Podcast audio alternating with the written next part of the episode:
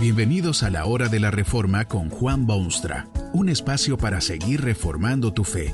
Este podcast es patrocinado por la casa editorial Poema Publicaciones, tu primera opción para libros centrados en el Evangelio, para cada rincón de la vida. Para ver los nuevos libros de este mes, visita nuestra página www.poema.co. Ahora escuchemos a Juan Baumstra con el programa de hoy. Esta conferencia se titula ¿Qué dice la Biblia de los sermones?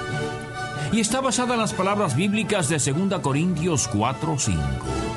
Porque no nos predicamos a nosotros mismos, sino a Jesucristo como Señor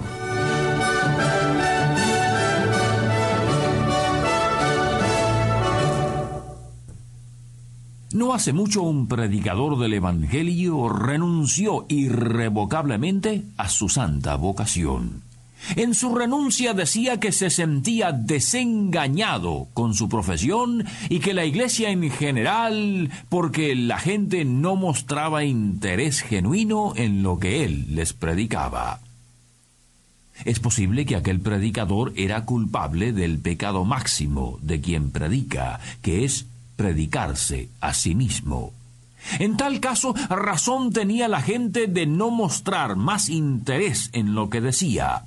Si alguien rechaza lo que predica un predicador sobre sí mismo, bien hace.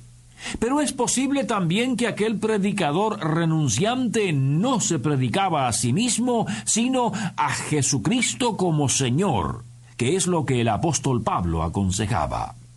En ese caso, no debería aquel predicador sentirse tan sorprendido al ver las reacciones de sus oyentes. Fue de ese mismo modo que el pueblo reaccionó ante la predicación del mismo Jesucristo cuando estuvo en la tierra. La gente demostrará exactamente la misma reacción hoy en día si se proclama a Jesucristo como Señor. Así es el hombre. Se disgusta si un predicador se predica a sí mismo porque no predica a Cristo Jesús. Y se equivoca seriamente si rechaza al predicador porque efectivamente proclama a Jesucristo como Señor. Sea cual sea la reacción del oyente, sin embargo, es necesario que se le predique. Es urgente que se prediquen sermones porque esta es la paradoja de la predicación se predica el Evangelio, que es el poder de salvación para ese tipo de ser humano, es decir, pecador, rebelde, siempre inconforme. Se predican miles de sermones en miles de recintos y naves y púlpitos en toda la redondez de la tierra. ¿Cómo debe predicarse? ¿Qué debe proclamarse? ¿Qué dice la Biblia de los sermones? El apóstol Pablo anunció a sus lectores que no debía predicarse a sí mismo, sino a Jesucristo como Señor. Usted encuentra en esa brevísima frase paulina tres nombres del Hijo de Dios, Cristo, Jesús y Señor. Son estos tres nombres los que definen lo que la Biblia dice sobre los sermones y sobre lo que se debe predicar y proclamar por quienes han sido llamados a esa santísima función. El nombre Cristo es título oficial y significa el ungido. Es lo mismo que decir que es la persona designada oficialmente por Dios para llevar a cabo la obra de la redención tan claramente predicha en las páginas del Antiguo Testamento. Este es el que el mundo entero ha estado buscando y deseando desde hace tiempo inmemorial. El único que puede salvar del pecado, el que ha sido enviado por Dios para redimir a su pueblo. Si usted va a la iglesia y ve que el predicador presenta al Cristo como el cumplimiento de las más antiguas promesas de salvación, se encuentra usted en buen lugar. Si usted oye un sermón que no habla del Cristo como el Salvador prometido y como el Cordero de Dios que quita el pecado del mundo y como el Rey de Reyes que gobierna soberano desde su cruz, está usted en la presencia de alguien que se predica a sí mismo. También es Cristo algo más, Jesús. Este es su nombre personal. No se refiere a lo que hace, sino a lo que es. Y esto es lo que dice la Biblia sobre este nombre suyo. En ningún otro hay salvación, porque no hay otro nombre bajo el cielo dado a los hombres en que podamos ser salvos. Y esto es lo que dijo el ángel del cielo al asombrado José cuando nació el niñito rey. Llamarás su nombre Jesús, porque él salvará a su pueblo de sus pecados. Usted debe buscar a este Jesús en los sermones y descubrirlo en el púlpito, porque este nombre Jesús involucra una relación íntimamente personal. Si se presenta al Cristo como su Salvador personal en vez de Salvador de la humanidad en general, está usted escuchando la voz del mismo Jesucristo, el que derramó su sangre por sus pecados. Por otra parte, si usted oye un sermón en el cual no se le habla personalmente sobre este Salvador, única esperanza humana, es muy probable que esté oyendo usted la voz de algún predicador que se predica a sí mismo en vez de Cristo Jesús como Señor. Y hay un tercer nombre que menciona el apóstol, el nombre que con mayor frecuencia se omite en los púlpitos del mundo y en los sermones que se oyen. El contenido del sermón bíblico debe ser Cristo Jesús como Señor.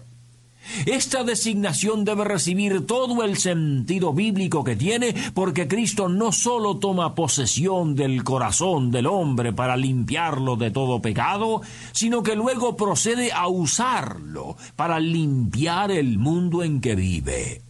Cristo redime al hombre para que luego el hombre lleve su poder redentor hasta los más apartados rincones de su mundo. Es urgente oír el nombre del Señor en los púlpitos de la tierra. Hay mucha gente que tiene conceptos muy estrechos de Jesucristo y de su Evangelio. Creen que se trata tan solo de una salvación netamente personal y aislada y cuyo objeto es simplemente asegurar que dichas almas lleguen un día a las moradas celestes. Esto suele ser el objetivo exclusivo de muchísimo evangelismo actual, como si la salvación de un alma fuese una meta final, en vez de ser un acto con consecuencias posteriores. Esto descarta totalmente el ambiente en que esa alma se encuentra y hace su existencia. Es mayormente por esta razón que una gran parte del mundo presente opina que el cristianismo nada tiene que ver con las realidades del mundo moderno. Muchísima gente cree que el Evangelio no tiene nada que ver con la vida cotidiana, las luchas y batallas que se libran en este mundo. Se le asigna al cristianismo un rinconcito obscuro bajo el rubro de libertad de cultos pero debe permanecer inofensivamente en ese rinconcito oscuro y someterse en zonas sociales, económicas o educacionales o de interés nacional y general. Semejante idea de la predicación no está de acuerdo con Cristo Jesús como Señor. No hay nada debajo del cielo que tenga mayores dimensiones que este Evangelio de Jesucristo. No hay fuerza que puede tener mayor efecto sobre las realidades del hombre que vive en su mundo difícil. No hay regiones de imposible neutralidad para la palabra de Dios, porque no hay regiones que estén fuera del alcance soberano de Cristo Jesús el Señor. Nada ni nadie puede sustraerse total e impunemente de los efectos de la cruz de Jesucristo porque Él es Señor. Cuando usted escuche sermones, trate de ver si proclaman a Cristo Jesús como Señor.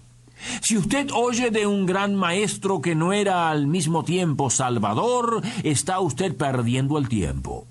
Si oye de un Jesús humano, excepcional ser humano, pero no un Jesús que derramó su sangre para salvar personalmente, su tiempo también se pierde. Y si oye usted de un evangelio que es tan solo de efectos parciales, que no toma en cuenta la totalidad del quehacer humano, que no sabe qué responder a las crisis modernas, que no formula soluciones ni presenta cuestiones, tal exposición carece del más urgente elemento bíblico, Cristo, Jesús y Señor. El púlpito desde el cual se predica la palabra de Dios es una de las fuerzas más arrolladoras que se conocen en la historia humana. Pero, ¿por qué? ¿Por qué deben los hombres oír sermones y por qué luego de tantos siglos todavía se predica el Evangelio y todavía es de tanta importancia para la civilización? Millones y millones de seres humanos demuestran total desinterés en tales sermones y prefieren pasarse el tiempo con cosas completamente distintas. Muchos otros miles desprecian abiertamente a quienes tratan de predicar sermones en este mundo. Pese a todo ello, sin embargo, se sigue predicando y se siguen oyendo sermones por toda la tierra y en cada época de avance humano usted podrá ver predicadores que fueron luminarias del mundo. ¿Qué hay en eso de predicar que es tan imposible reemplazarlo? ¿Cómo es que puede verse para esto de predicar un futuro estable, seguro y alentador? La respuesta es muy simple, aunque para muchos increíble. No es el predicador, sino aquel a quien predica, Cristo Jesús como Señor. Bendito es todo predicador que no se predica a sí mismo, sino a Jesucristo como Señor. Y más bendito es Jesucristo el Señor. Que este mensaje nos ayude en el proceso de reforma continua según la palabra de Dios. Si quieres profundizar en la exposición bíblica, puedes buscar más recursos en www.poema.co. Allí encontrarás libros que te ayuden a entender la palabra de Dios y aplicarla a tu vida. Poema, el Evangelio para cada rincón de la vida. Nos vemos en el próximo episodio de La Hora de la Reforma con Juan Bonstra.